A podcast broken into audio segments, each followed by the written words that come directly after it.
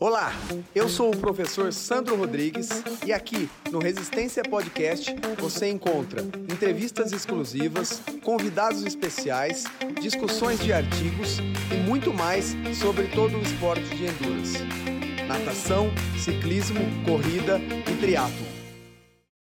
Muito bem, pessoal. E dando continuidade ao nosso bate-papo com o professor Dr. João Pedro, nós continuamos aqui o segundo e último episódio dessa conversa sobre como a biomecânica da corrida pode auxiliar na prevenção de lesões.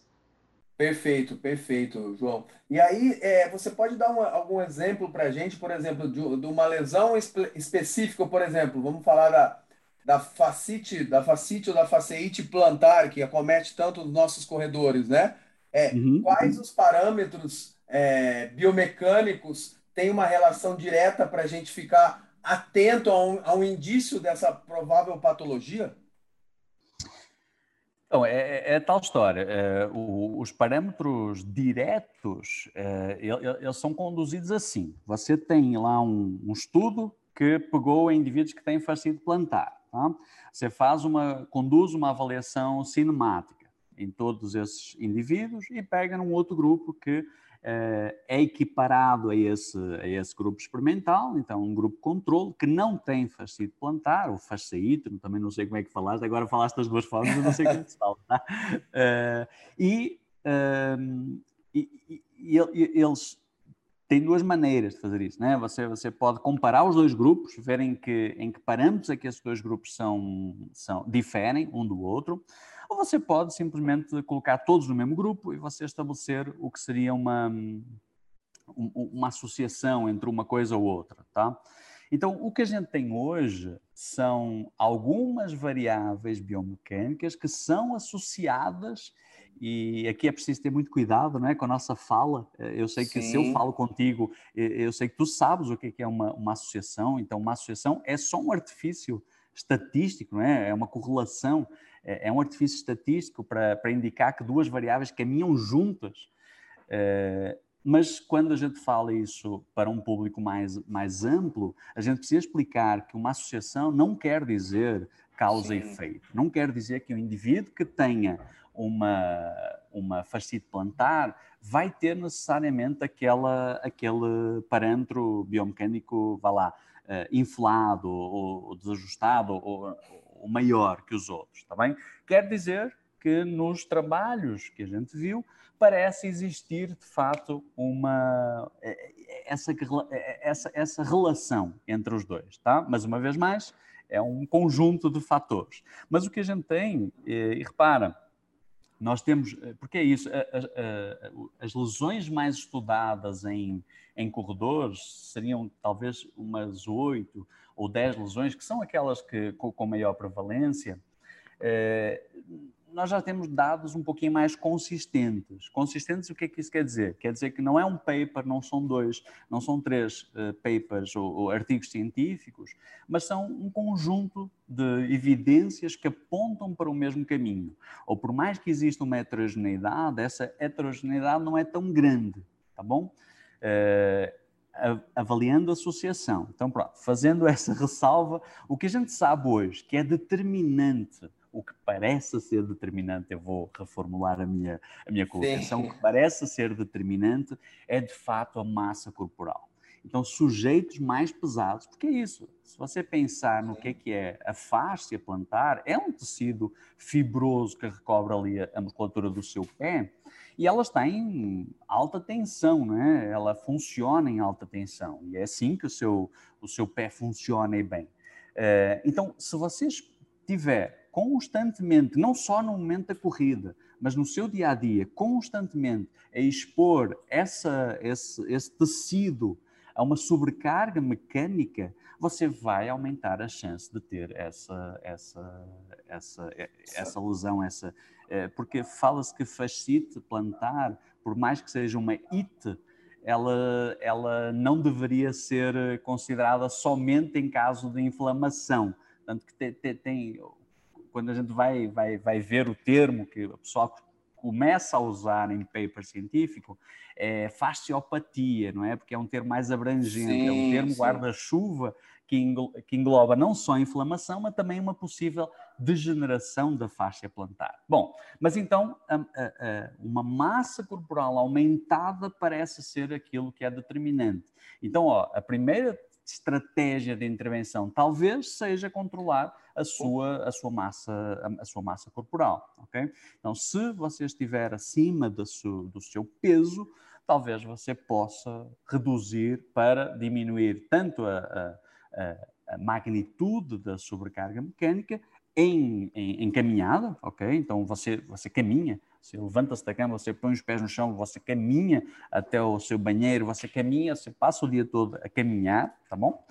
Uh, e quando vai, obviamente, correr, você vai aumentar ainda mais a sua a, a exposição dessa faixa, e se você tiver com uma massa corporal menor, você vai, de fato, uh, oferecer uma carga acumulativa significativamente menor. Okay? Acho que foi isso que, que, eu, que, eu, que eu não comentei anteriormente uh, e que faz todo sentido a, a, gente se aperceber.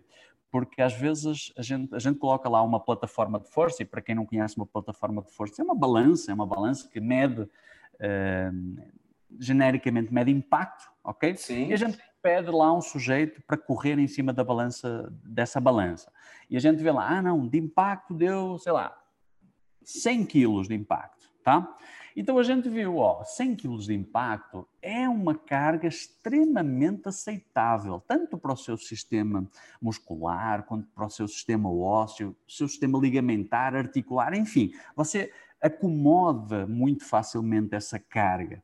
Agora, a gente não se pode esquecer, eu cheguei a comentar, na verdade, a gente não se pode esquecer que não são uma nem duas vezes que a gente, que a gente apoia ou oferece essa sobrecarga ao aparelho locomotor. A gente oferece isso sistematicamente milhares de vezes. Okay? Então, a carga acumulativa hoje tende a ser um, um, um parâmetro mais uh, refinada, eu diria, para a gente uh, ter acesso à, à, à, sobrecarga total e que importa de fato no, no, no, para o sujeito desenvolver alguma lesão. Então, repara, se você tiver uma massa, massa corporal menor e se você controlar de fato, fizer um controle mais rigoroso dessa carga acumulativa no seu treinamento, você vai estar a reduzir alguns dos parâmetros que parecem estar associados à lesão. Está bem?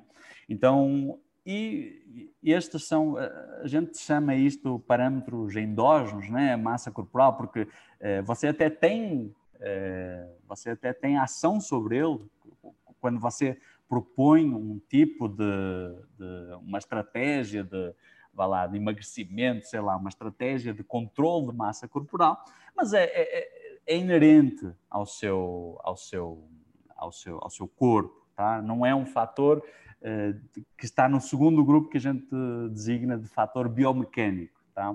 Então não, não é um elemento que a gente avalia, vá lá. Quando a gente vai avaliar, a gente olha para isso, a gente olha para impacto, porque a gente sabe que de fato uh, impacto está, está na origem de, de, toda, de toda a sobrecarga, como eu já, eu já, já falei anteriormente, e, e para a fascite plantar, a gente não olha só para a magnitude de impacto, porque eu acho que, eu, eu acho que existe uma, uma, lá, uma ideia enraizada que é de fato a magnitude, a vilã da história, né? Sim. Que é o tanto de, de, porrada que eu ofereço no meu, no meu, sei lá, no meu pé, no meu tornozelo, no meu joelho, que vai danificar aquela estrutura. E de fato não é só a magnitude. Só claro que se a magnitude for muito baixa, eh, vai ser muito tranquilo, né? Então, se for uma, uma, uma, marcha, a pessoa vai lidar com aquela, com aquela sobrecarga de forma muito tranquila. Agora, se for já uma magnitude razoável, um trotezinho, ok? Uh, só que se essa carga for oferecida de uma maneira mais abrupta, de uma maneira mais uh, assertiva, aí nós temos um problema, ok? Porque nós não conseguimos responder de forma uh, tão, tão bem, tão tranquila a uma carga oferecida rapidamente. Tá? E existem alguns parâmetros em biomecânica que se avaliam para, para determinar o que é que, era um, o que é, que é uma carga uh, oferecida ao corpo de uma forma abrupta. Tá? Então a gente avalia não só a magnitude da carga, mas o tempo que essa carga demorou para atingir o corpo. Tá bom? Então a gente chama isso eh, taxa de desenvolvimento de força, na verdade a gente é, é, é um parâmetro que reúne as outras duas, mas essencialmente é isso. A gente preocupa-se não só com a magnitude, mas com, com, a velocidade com que essa carga é atingida. E quando a gente pensa na faixa plantar, faz todo sentido que esta, este seja um, um fator biomecânico a ter ou a levar em consideração porque a fáscia é um tecido viscoelástico, não é? E quando a gente se recorda que o tecido viscoelástico é, tem como característica mecânica uma assim que você exerce uma velocidade maior na sua tração, então você pensa lá no seu pé, tá? Então você pensa que o seu pé, a musculatura do seu pé é recoberta por um tecido, tá bom? Então esse tecido, vamos imaginar que é uma ah, não é essencial, não é, não é um elástico. Vamos imaginar que é um elástico, tá bom? Então você vai puxar ou tracionar esse elástico. Agora, quando você traciona esse elástico com maior velocidade ou com uma velocidade progressivamente crescente, a resistência que ele vai oferecer vai ser maior também. Isto é uma característica mecânica de tecido viscoelástico. E qual é o problema de uma resistência cada vez maior? Claro, oferece vá lá, segurança, oferece uh, uma, uma, uma, tensão cada vez maior, mas quando você aumenta muito a velocidade, o risco de, o risco de, de fissura, o risco de, de, seccionamento das fibras de colágeno aumenta também. Sim. Então, uh, uh, uma vez mais, não só a magnitude, mas a velocidade com que você aplica essa magnitude importa, especialmente para a fascite plantar ok? Então, essencialmente, a gente olha para estes dois, para estes dois, uh, para estes dois, para estes dois parâmetros. Então, para o impacto, mas olhando sob a perspectiva da velocidade com que esse impacto é transmitida, e para outra, outro, um outro que se chama de stiffness. Eu vou tentar explicar de uma maneira bem, uh, lá, didática. O, o stiffness, traduzido à letra, é rigidez, não é? Então, a rigidez que o seu corpo oferece para deformar. E deformar o que é que é? Deformar é, você pensa lá no seu de massa, uh, numa trajetória ondulatória do seu centro de massa, à medida, à medida que você uh, corre, ele vai subindo e vai descendo, vai subindo Sim. e vai descendo. Tanto que é uma das, é uma das variáveis que a gente, que a gente avalia para determinar, inclusive, uh, o, o gasto energético não é? que o indivíduo tem, que o corredor tem que ele deveria andar mais para frente do que para cima. Perfeito. Bom, mas esse, à medida que você coloca o pé no chão, você não coloca o pé no chão com o seu centro de massa completamente aqui embaixo, completamente no, no ponto mínimo. Você coloca o, você coloca o, o, pé no chão e o centro de massa ainda vai, ainda vai cair, tá bem? A rigidez Sim. é uma medida de, do quão, uh, vá lá, do quão rígida é toda a sua estrutura articular, então não estou a falar de joelho, estou a falar de tornozelo, joelho, quadril, para acomodar aquela carga. Tá? E o que, é que parece, o que é que parece acontecer? Que indivíduos que têm uma, uma, uma, uma fascite plantar têm uma, essa, esse, esse stiffness menor, ok? Então uma rigidez menor. Tá? Isso faz com que ele receba a carga com uma velocidade alta. É, é mais um indicador do mesmo, na verdade. Só que Sim. são as duas que, que, parecem fazer sentido e parecem estar mais uh, associadas à fascite plantar.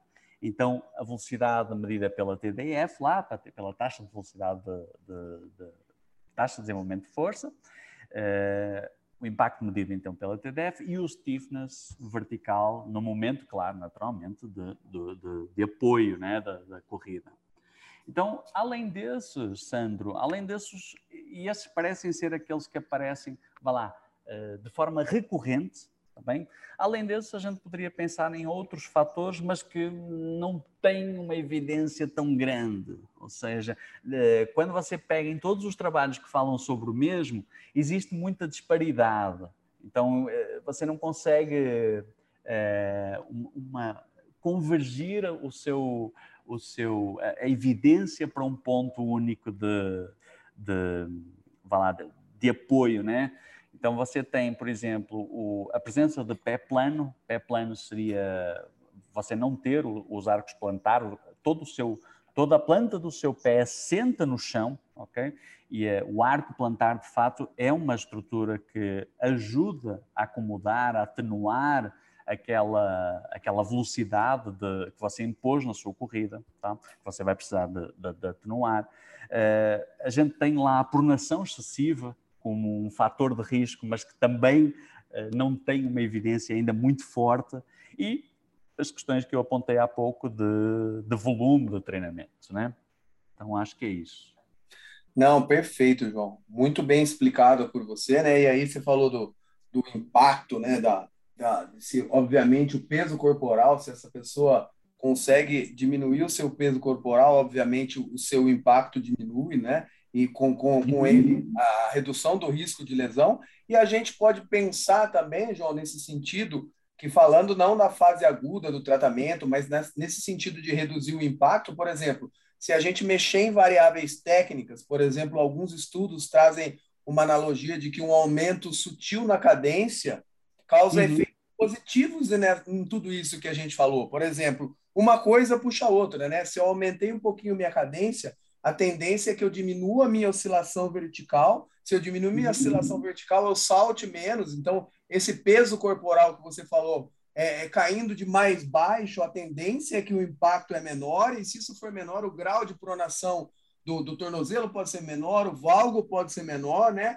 O tempo de contato com o solo é, fica menor, melhor o efeito stiffness, e isso no, no, montante geral pode nos levar que a gente vai ter uma corrida mais fluida, mais efetiva com menor risco de lesão. Eu posso pensar dessa maneira, João? Não, perfeito, perfeito. É isso. É, é, nós depois temos, vá lá, nós discutimos agora o que é que seriam os indicadores biomecânicos que poderiam eh, estar associados à lesão, né? Mas depois a gente vai ter que pensar, beleza, eu avaliei agora, agora preciso saber o que é que eu vou, como é que eu vou intervir, de que forma é que eu vou intervir, não é? E, depois, e, e a gente tem dois grandes, que eu, que eu falei quando, quando tu perguntaste sobre, a, sobre o que é que a Running Lab hoje faz, e a gente tem dois grandes polos de atuação. E o primeiro deles, eu, e eu estou muito seguro disso, nunca ninguém testou, tá? Mas eu estou muito seguro disso. É, é isso que estás a falar, ok? É ajuste técnico para resolver aquele problema pontual. Então, o que a gente chama também de retreinamento de corrida. Então, que basicamente é isso. Você identificou na sua avaliação que precisa ajustar um parâmetro que, no conjunto da obra, parece estar desajustado, tá? E uma vez mais, muitas destas intervenções são intervenções de tentativa e erro, não é? Porque se você, você não vai conseguir resolver tudo de fato e pode ser que uh, às vezes uma, uma estratégia de intervenção interfira, o tiro sa, saia pela culatra e interfira de maneira indesejável em outros perfeito, parâmetros. Perfeito. Mas uma vez que você se muniu dessas, da informação da sua avaliação, eu acho que você vai com muito mais segurança para, para pensar em intervenção. E quando pensa em intervenção e retreinamento, a gente tem várias estratégias, né? E o, o eu acredito que a, a cadência, juntamente com a, com a, a geometria de, de, de, toque do pé no chão, é, são as duas estratégias mais estudadas, pelo menos, ok? Existem várias outras, mas estas são as duas mais estudadas. As duas mais estudadas porque dão um efeito imediato, imediato, instantâneo. Você diminui, você aumenta a sua cadência, você diminui logo, na hora, na mesma velocidade, você diminui todos estes parâmetros que eu falei. Você diminui o seu impacto medido pela TDF, você diminui, você aumenta o seu stiffness vertical, na verdade. Então, você tem um efeito imediato, tá? Eu acho que o único, a única, o único cuidado que a gente precisa ter, especialmente para quem, para quem nos ouve e para quem vai querer aplicar isso uh, de, uh, imediatamente, é o quando você vai mexer, não é? Porque, Perfeito. repara, você corre já numa. temos hoje várias evidências apontando para isso. Você corre a uma, num movimento que é muito perto, se não for exatamente o ideal. Isto quer dizer o quê? O movimento onde você gasta a menor energia possível, ok? Para aquela velocidade, tá? Então você vai ter, você vai ter um gesto que vai oferecer a menor sobrecarga possível e, e você não precisa mexer em nada. Você, você, só precisa correr. Claro, você precisa ser, uh, você precisa ter traquejo, né? não pode ser um corredor pangaré que nem eu, que corre, sei lá, 20 km por semana, não pode ser, tem que ser um corredor já com uma certa experiência, já com uma certa rodagem, né? Uh, tem que ser como um Sandro, por exemplo. Uh, o que, porquê, porquê que é diferente um corredor como o João de um corredor como o Sandro? Porque o Sandro já teve tempo de se adaptar a uma corrida que para ele é mais económica, para ele é que oferece menor sobrecarga. E a gente tem um mecanismo interno que faz isso de forma excelente. A gente faz isso muito bem. Tá? O que é que a gente sabe? A gente sabe que essa, essa, esse movimento autoselecionado, portanto, aquilo que a gente escolhe para nós mesmos, ok? Uh, ele, ele, se reproduz em tudo, repercute em tudo, melhor dizendo. Ele repercute-se na, na, na, velocidade autoselecionada em que você tem uma, um gasto energético menor. Então, se você tentar correr a uma velocidade mais baixa da sua velocidade autoselecionada, na verdade você vai gastar mais energia. Olha que bacana, Sim. né? A gente, não sei se, se, se, contigo foi assim, mas naquelas aulas de fisiologia que eu tive lá muitos anos atrás, a gente, a gente tinha lá umas equações para dizer, umas equações de gasto energético, para dizer eh, eh, que eram eh, que previam o tanto de, de, de gasto energético que tu ias ter uh, dependendo da distância que tu ias percorrer. Mas a gente sabe que hoje não é bem assim, não é? Você pode percorrer a mesma distância de maneiras diferentes. Enfim. Perfeito. Uh, então, então, repara, é, eu já me perdi, não é que eu ia. Você estava falando desse cálculo que a gente tinha lá da, da fisiologia para calcular o gasto energético, que, que, que, que hoje não é bem assim. E para fazer analogia com o que nós estávamos falando da, da economia de movimento em relação à corrida. Ah, perfeito. Boa, obrigado, Sandro. Uh, é diferente, sabe, sabe, o que, que, que incomoda? É, é, não olhar para a pessoa. Eu não sei se, se tu tá, estás a entender tá tudo. Falando de falo. você e de mim, ó, o João correndo, o Sandro é, exato, exato. Bom, é, isto tudo para dizer então que a gente, a gente converge para um movimento ideal, tá? E quando, quando a gente vai avaliar um, um atleta de ponta, um atleta de elite, naturalmente ele está muito mais perto do seu movimento ideal do que eu. Ok? Eu vou estar muito mais longe. E quando a gente avalia o Sandro, o Sandro vai estar muito mais perto do movimento ideal do que eu. Ok? Então, a, a, a expertise na expertise e, e, a, e, a, desenvoltura na corrida, neste caso, ou em qualquer gesto, na verdade, ela vai condicionar o quão perto tu vais estar do teu movimento ideal. Tá? E esse, esse é um ponto importante, porque as pessoas que vêm procurar uma avaliação biomecânica eh, que são iniciantes, a, a, abordagem tem que ser diferente de uma Sim. pessoa que, é, que, é, que já está com uma já, já está num nível superior de desempenho. A abordagem é diferente tá? Porque a gente considera que quando a pessoa está num nível de desempenho superior, ela, ela tem uma, uma, uma, uma capacidade, primeiro, de, de, se entender, ok? De saber o que é que funciona para ela e a gente sabe que ela está muito mais perto do que um outro que é iniciante. Bom, isto para dizer tudo, a gente começou a história toda lá da cadência, né? Isto para dizer Isso. o quê? Para dizer que provavelmente, se eu for medir, como é que a gente mede a nossa cadência ideal uh, em laboratório? A gente coloca lá um, um, um espirómetro e a gente vai testando diversas cadências. É assim que se faz. Então, o comportamento do gasto energético ao testar várias cadências vai ser em formato de U.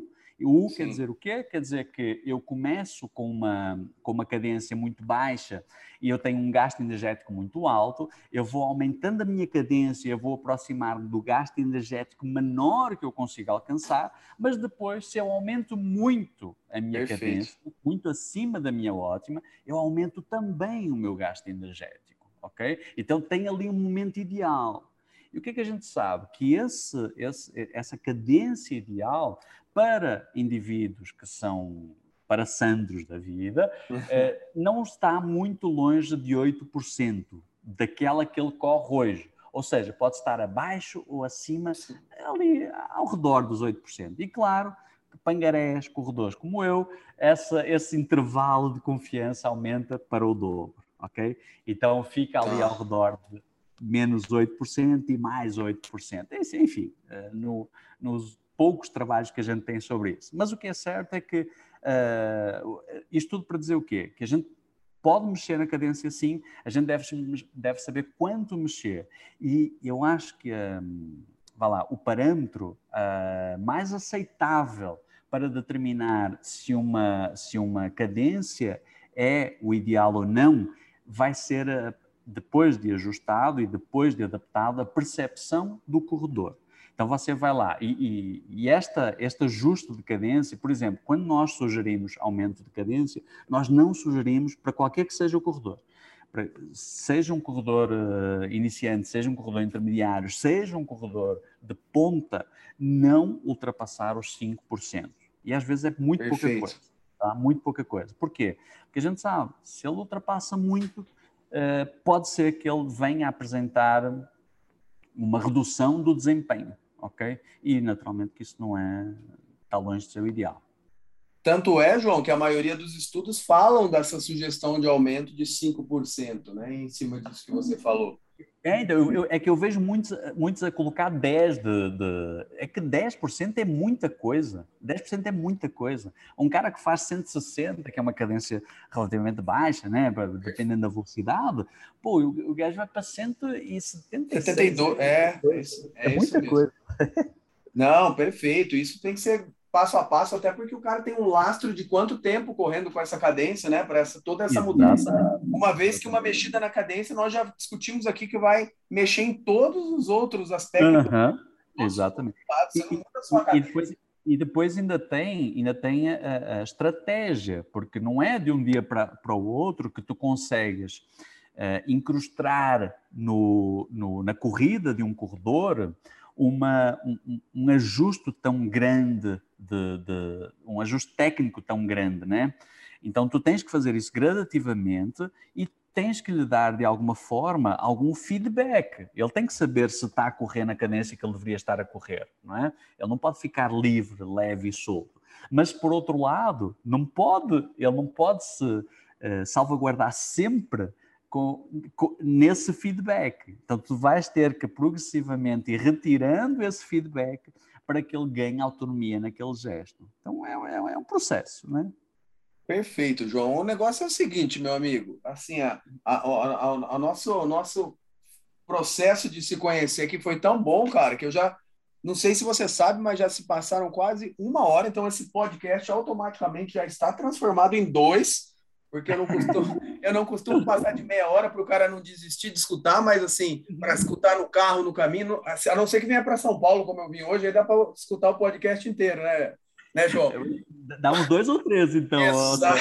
exatamente, mas assim, o papo tá, foi tão agradável, está tão agradável, com gosto de quero mais, vontade de conversar mais coisas com você, mas vamos deixar para o pessoal curioso é, te começar a te seguir, suas redes sociais, tem muito conteúdo também escutar os dois podcasts que eu já te afirmo aqui que, com a sua autorização, a gente vai transformar em, em, em, dois episódios pelo tempo aqui. Ficou fantástico. E eu queria que você deixasse uma, uma mensagem final sobre a temática que a gente divagou assim. Foi para lá, voltou para cá, mas a, a temática central é como a biomecânica ajuda o corredor. E a gente pode falar assim: vale a pena o corredor fazer então a, a avaliação biomecânica? Que nível de corredor está apto a fazer biomecânica? Porque assim, pelos princípios éticos, muitas vezes o iniciante que nem corre, ele quer fazer uma avaliação biomecânica da corrida, João.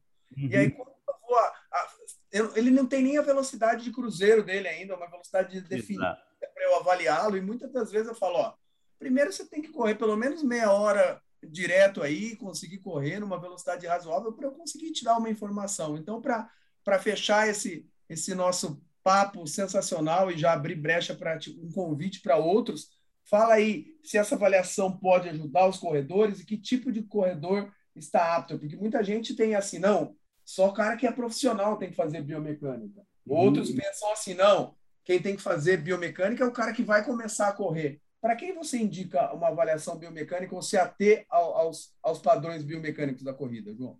Não. Uh, eu acho, oh Sandra, antes de qualquer coisa, eu acho que a pergunta foi, foi, foi, injusta feita para mim, né? Porque é isso que eu faço da vida, então eu vou dizer que a biomecânica é a solução do mal. Não. É, a biomecânica tem o seu papel. Eu acho que é importante todo mundo conhecer o papel da biomecânica no, no desenvolvimento de uma lesão, ok? É, naturalmente, quando você já está, e, e, e repara, eu acho que diria que 80% das pessoas que nos procuram para fazer uma avaliação biomecânica são pessoas que já sentiram dor alguma vez na vida. Tá? E obviamente que corredor que sente dor é corredor é, com uma chance de uma depressão muito grande, né? porque deixa de fazer aquilo que ele mais gosta provavelmente na vida. Então, uh, é importante que a gente diga que a biomecânica vai mapear aquilo que seriam os potenciais pontos de sobrecarga no seu aparelho locomotor. E não tem outra área que faz isso com tanta assertividade quanto a biomecânica, tá? Agora, a gente tem que deixar claro também que por mais que a gente mapeie esses, esses fatores de risco e por mais que a gente intervenha sobre esses fatores de risco, pode não ser a solução do, do, do problema daquele cara. Tá? Então a gente tem, tem, que deixar claro, acabaste de falar em, em uh, fazendo um apontamento ético e é exatamente isso, ok? A gente precisa tomar esse, esses devidos cuidados, mas seguramente para mim para mim, e, e, obviamente que eu não falo, eu não falo sozinho, não é? eu tenho um, um corpo de conhecimento por detrás de tudo o que a gente faz. A biomecânica é a área de conhecimento que avalia a sobrecarga mecânica. Então, se a sobrecarga mecânica é o que está na origem da lesão, é o que está na origem do problema, a gente tem que avaliar. E a intervenção, a gente também já sabe hoje que uh, a gente falou agora muito rapidamente, muito brevemente, né, sobre, sobre retreinamento, é a estratégia, é a melhor estratégia para ajustar, modificar uh, um movimento também. Tá eh, é aquela estratégia que, se for bem feita, se for bem conduzida, permite de fato mudar um padrão gestual, o que para algumas pessoas é impossível, tá? Mas a gente já sabe que isso, isso é possível fazer, a gente já sabe que você consegue, conseguindo uh, com paciência conduzir um programa de retreinamento consegue ajustar e deixar automático, você consegue automatizar esse novo gesto, tá? Você consegue de fato reduzir sobrecarga e você vai conseguir reduzir a chance de lesão. Uma vez mais, só pontuando, só para deixar uma vez mais crachado e com carimbo uh, uh, marcado aqui, uh, a gente não vai conseguir determinar qual é esse risco, mas a gente vai, vai diminuir, a meu ver, a chance do indivíduo se machucar, tá? Claro, e a gente, ah. a gente pontuou bem, bem, bem por cima o que é que seria uma avaliação biomecânica para um indivíduo de elite, o que é que seria uma avaliação biomecânica para um indivíduo intermediário, o que é que seria uma avaliação biomecânica para um indivíduo iniciante. Foi o que o Sandro disse e eu, uma vez mais, assino em baixo. O indivíduo iniciante, que iniciante de verdade, tá? Ele começou a correr semana passada ele até pode vir fazer uma avaliação biomecânica e tem pessoas que são muito insistentes, tá? Sim. Eu quero fazer uma avaliação biomecânica, mas a gente tem que tomar o devido cuidado para dizer, ó, oh, é muito provável que aquilo que a gente avaliar hoje, daqui a um mês, já não esteja presente. Então, você vai ter uma, vai existir uma grande volatilidade daqueles parâmetros se você não está, se você não está ainda adaptado a qualquer tipo de padrão de, a qualquer tipo de, de gesto ou padrão de movimento, está bem? Então, a gente opta também como tu por não fazer, esperar que o indivíduo esteja mais, uh, vá lá, familiarizado com a, com a, corrida para fazer a avaliação de fato, mas se ele insistir muito, a gente vai explicar isso e vai provavelmente fazer, eh, fazer uma outra Uh, o, o, nosso, protocolo uh, uh, engloba uma, uma avaliação do sujeito em fadiga, tá? porque é isso, a gente não comentou, mas fadiga é, um, é, um dos, é, uma, é uma das condições da, do movimento, do gesto, do, do corredor, que, que podem mudar tudo, na verdade. O sujeito pode ter o que a gente chama de uma biomecânica bonitinha, antes, da, ou no início, nos quilómetros iniciais da prova, e nos quilómetros finais da prova, aquilo ser tudo, ser tudo diferente, né? Aquelas condições que estavam bonitinhas, que estavam sobrecargas, aquelas sobrecargas estavam bem ajustadas, no final da, da prova pelo cansaço, pelo esforço físico e exaustão, se modificarem todas. Então a gente avalia isso. E claro que no indivíduo iniciante não faz sentido avaliar. Sim. Não faz sentido avaliá-lo em fadiga. Fadiga vai ser o quê? Ele corre 5 minutos, entrou em fadiga. Isso não, faz sentido avaliar, né? Então a gente João, ajusta. E agora sim, você já não gosta nada de falar, né? E eu também já não gosto. Promete, é, né? promete que é rápido, mas eu vou ter que perguntar mais uma coisa. E essa avaliação em fadiga é como se fosse um, um, teste incremental e você vai vendo a biomecânica, é assim que você, você procede?